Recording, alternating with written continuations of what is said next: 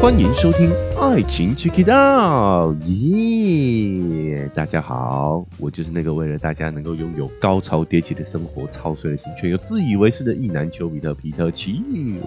哎，在今天这个单口的节目里头呢，我们又要来做一下成人向的科普啊，我们要来聊聊人类为什么会有高潮这件事情。我们在之前的节目当中呢，有一集有讨论过所谓的纳入式的性行为。我们发现说呢，在我们传统的性脚本当中，阴茎插入阴道的这个行为当中，其实女性能够得到高潮的概率呢是不高的哦。那为什么会有越来越多这样的话题、这样的研究出现呢？就是说，代表说我们越来越重视自己身心的这一些感受。我觉得这个是非常好的。哦，所以我们今天也来更深入的来聊聊人类的高潮到底有哪一些神秘之处啊？我们也会啊从身心的角度去分析一下。哦，首先我们来分享一下啊，就是人类如果在高潮的情况下呢，哎，会有哪一些特征？哦，比如说面色潮红啊，哦，心率会上升，还有一些呼吸急速，然后呢会有很强烈的快感。包括呢，这个时候如果你去观察我们人类大脑的话呢，就是也有很多区域啊，会有一些放电啊、活跃的现象呢，都是可以观察得到的。而且这些特征呢，是可以观察到个体差异的啊。每个人可能习惯的高潮模式，或者是你的快感来源都会不一样。那关于这个高潮来说，有有没有什么样一个特征是无论男女、无论任何人都会有的共同表现呢？啊，这个特征是有的啊。这个特征呢，就是我们的盆底肌群会有节律的收缩。这个收缩现象呢，不管是男生女生，啊，任何的个体在高潮的时候，你的盆底肌群都会有不同程度的收缩。男性的时间可能稍微短一点啊，女性可能持续的时间会更长一些。那这个收缩本身带来的这个神经刺激、血液的循环、心率、呼吸等等这一系列的变化，都可能是伴随这个群体肌群收缩而产生的。所以呢，这个高潮的感受哦，可能会有个体上的差异，每个人感受是不同的哦。但是呢，学者观察到的共性哦，就在于我们刚刚讲述的这些生理的现象。那么说回来哦，其实人类。并不是唯一有高潮这样的一个物种哦，其实，在很多哺乳类动物或者说人类的近亲当中，其实也有很多有高潮的情况。这个其实也是生物学家或者是说研究人员的一个推测吧。哦，因为我们也没有办法去访问动物说，哎，你是不是高潮啦？哦，你是不是有快感等等？我们只能够通过他们的一些行为上来看，比如说人类的近亲，哦，猩猩，他们在这个交配的过程当中呢。也会监测到，哎，刚刚提到了这个盆底肌群的收缩啦，哦，而且雄性跟雌性都有，但这个收缩本身是不是有快感，是不是高潮，哦，只能说是我们人类的推测啦，哦，有可能存在。那其实还有一些人在观察小白鼠的时候，发现小白鼠在交配的过程当中，除了这个大脑有一些区域哦一样会放电以外，哦，还有一些会发出人类听不见的一个频次的声音。那这个声音跟他们往常是不一样的哦，是只有在交配的过程当中才会发出的。哎，莫非这个是小白鼠的叫床吗？但这样就代表说这些动物们有着性高潮吗？啊，其实当然这个也是不太确定的啊，只是我们研究人员的推测是有的。当然还有人会做另外一些研究，比如说这个猩猩哦，他们在成熟和未成熟的个体当中呢。发现他们这个发生交配行为的次数跟频率有明显的差异，也就是说，他们有一些行为并不是为了繁衍下一代的，就是跟生育没有关系的一些交配行为。星星是发现有这样的一个 casual 哦，就是娱乐性的性行为的哦。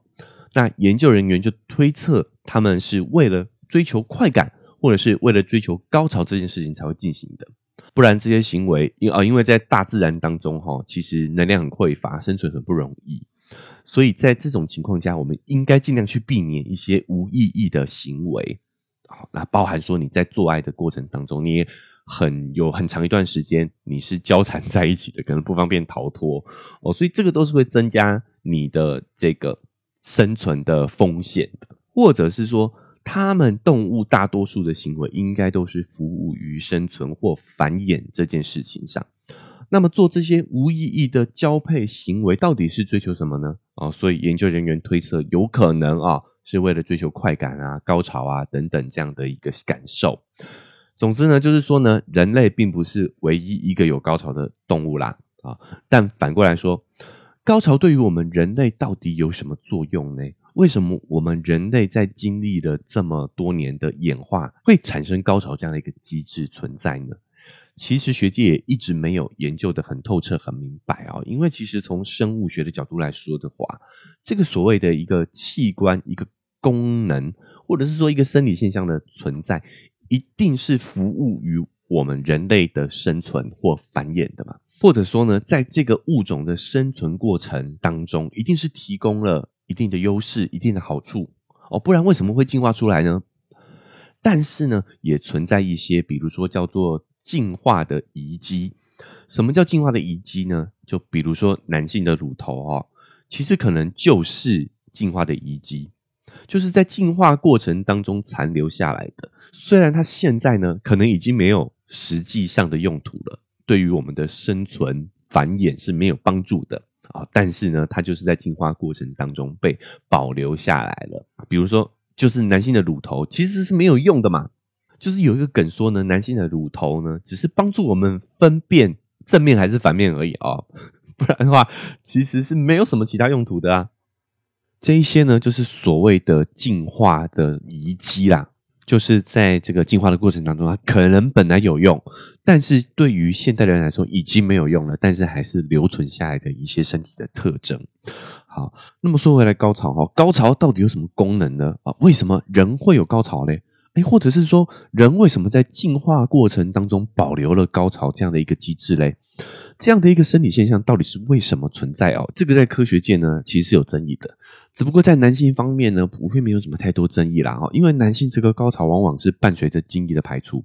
这个精液本身当中就是有这个生殖的细胞，所以学者普遍都认为说呢，男性的高潮是服务于生育的。这个在自然界当中其实也是一个相对达成共识的一件事情。也就是说，男性的高潮获得快感愉悦的本身是作为我们繁殖的一种奖励哦，来督促我们。哦，来促进我们去进行更多繁殖的行为嘛？所以，我们也可以这样推论哦，就是在我们更原始的人类男性当中呢，可能也有一些人他是没有所谓的性高潮的哦。那当然没有这个奖励的机制，他们就可能更少去做这个繁殖、繁衍下一代的这个行为哦。所以，这样的基因呢就没有顺利的遗传下来，导致说呢，到了我们现代的人类男性。大部分呢都是有高潮的这个机制的哦。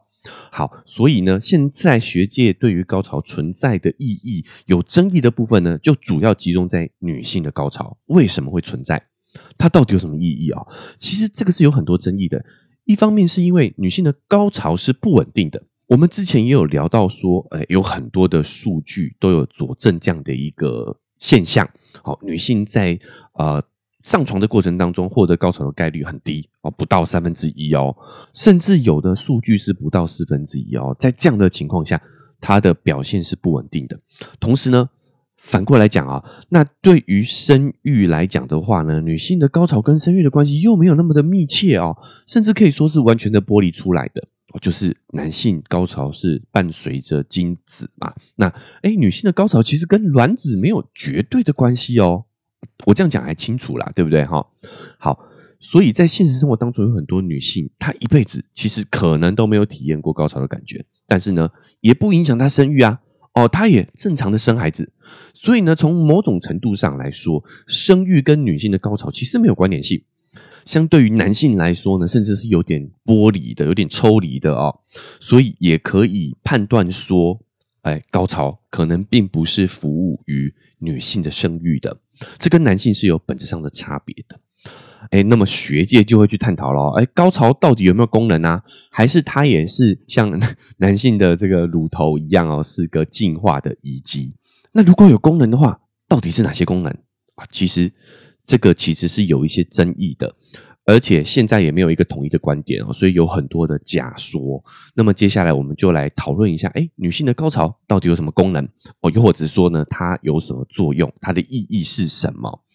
其实整体来讲哦，它有这个女性的高潮的功能有分为两个派别的说法。一个派别呢，就是认为它是有功能的。那有功能当中的这个第一种说法呢，哦，就是认为高潮这个不稳定性。或者是说，这个对女性的高潮是时有时没有的这种状况哦哦，又或者是说很长时间都很难获得等等这样的情况，它某种程度上其实是一种选择策略。哎，怎么说嘞？这个呢叫做选择假说，因为在我们的这个原始社会当中哦，其实你观察其他雄性生物，你会发现，哎，生育的选择权其实是在雌性身上的。所以，雌性动物在自然界呢，一般雌性动物会长得比较朴素一点。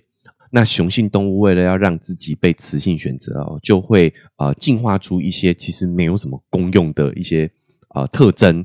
比如说孔雀的羽毛啦，哦，比如说鹿的那个角啊，其实这些都是会降低它们的生存概率的哦。但是也同时释放一个讯息，就是说呢，哎，我足够强大。哦，强大到说呢，我带着这些累赘哦，漂亮的这些累赘，也能够好好的在野外生存下去。哦，这个是一个释放出一个我是良好基因的这样的一个信号。那你会发现说，这一些审美爱好哦，这些特征，其实伴随着雌性的审美，它的价值观的哦，所以在人类漫长进化的筛选过程当中呢，有也有可能雌性的筛选标准也在改变哦。所以这个选择假说的利基点是呢，哎，这些筛选条件可能慢慢从一些外表、一些特征上面的选择，哦，到性格上的选择，到技巧上的选择。也就是说，女性透过增加自己达到高潮的难度，来选择出，哎，可能是更有耐心、更温柔、技巧更好的雄性来作为她的选择对象。也就是说，女性，哎，可能在演化过程当中。慢慢想要透过这种机制呢，去筛选出可以让自己达到高潮的伴侣。哎，这个论点呢，在呃有一本生物学的书叫《裸猿》啊，他其实也提到了类似的观点。哦，这本书在里面作者有提到说呢，啊，女性在获得高潮方面的困难，这个不稳定性，其实是作为她的某种优势。他认为这样的优势可以帮助女性去筛选出富有想象力、富有同理心、哦更有耐心、懂得去学习更多的技巧、懂得沟通、更有智慧这样的伴侣，来协助她应对未来更多生活当中的挑战跟困难。而且由于男性跟女性本质上呢，在高潮上的差异很大哦，这也让这个特征呢能够脱颖而出哦，就是我懂得怎么样哎，在这个过程当中让女性感到更欢愉的男性。这个是一个很突出的特质，一个相对突出的能力啦，哦，这个就是所谓的选择假说。那还有另外一个假说呢，叫做增加受孕概率的假说。这个是英国有一些生物学者哦研究或发现，哎，我们刚有提到嘛，在高潮的时候会有这个盆底肌群收缩，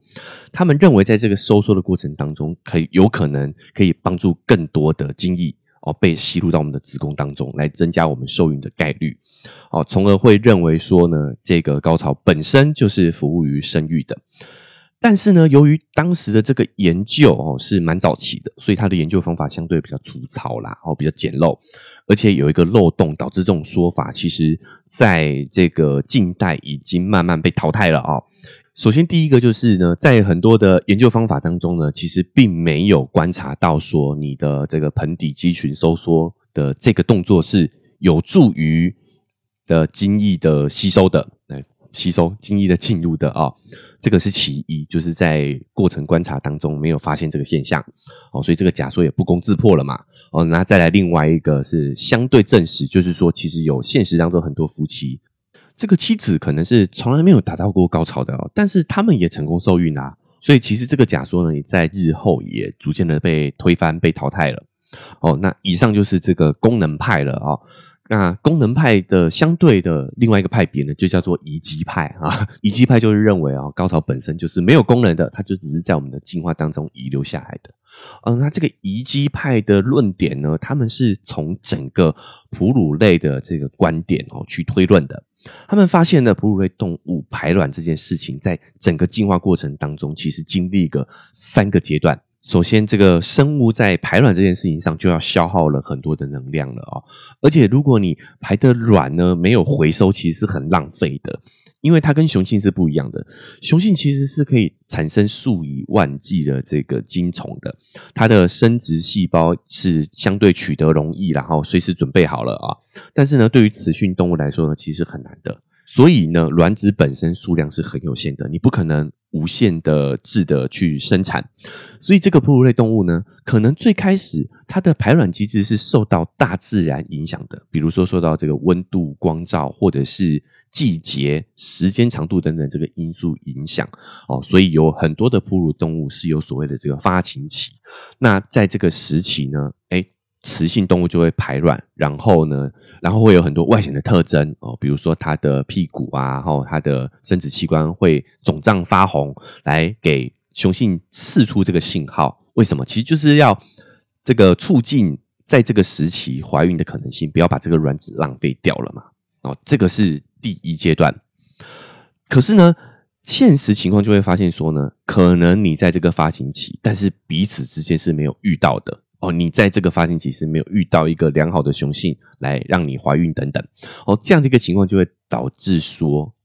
雌性的这个卵子排出来就浪费了嘛，所以这种机制呢就实际上不太有效率哦，或者是说效率相对低下了哦，所以就慢慢进化出来第二种呢，就是由高潮驱动的，或者是说由高潮诱导女性排卵的这个机制。其实，在自然界，有些动物确实是用这样的一个机制来增加它受孕的几率。哦，它们是什么？先遇到了雄性动物，然后进行了交配，然后它再排卵。哎，这样就提高了它排卵受孕的这个效率了嘛？哦，所以这个交配本身跟排卵之间其实是加了一个高潮的因素，就是为了产生高潮后，哎，排卵的这样的一个机制。所以在某些动物上，确实是可以看到这个机制。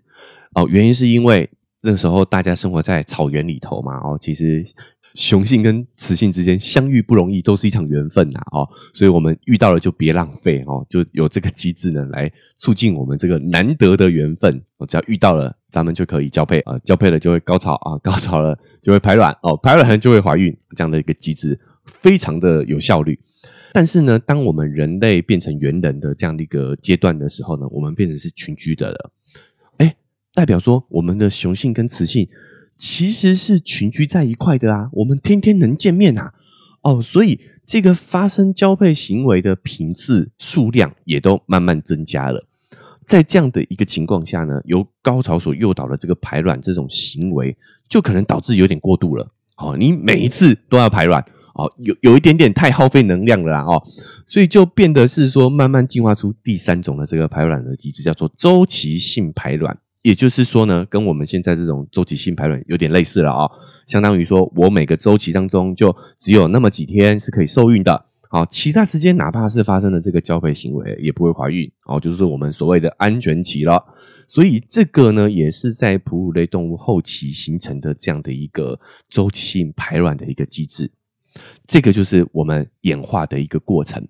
而这个演化的过程本身也表现出来说呢，这个高潮跟生育之间的关系就逐渐剥离开来了啊！这个就是遗迹派的推论说法，就是在这个演化的阶三个阶段当中，高潮跟生育慢慢的剥离开来了，我们再也不用透过高潮来促进我们排卵而受孕的这个过程已经不存在了嘛？哦，所以这里就剥离开来了。哦，那这个所谓的遗迹派啊，学者还有一个论点，就是阴蒂的位置发生了改变。最早期的时候呢，高潮诱导排卵的这个时期，阴蒂是位于阴道当中的，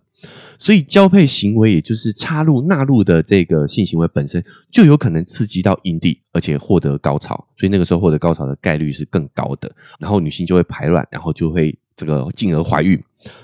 但是呢，在后续进化过程当中，阴蒂的位置发生了变化。它一方面呢向外移动，一方面呢要向上移动，实际上就是慢慢的从我们的阴道，也就是我们的产道当中剥离出来了。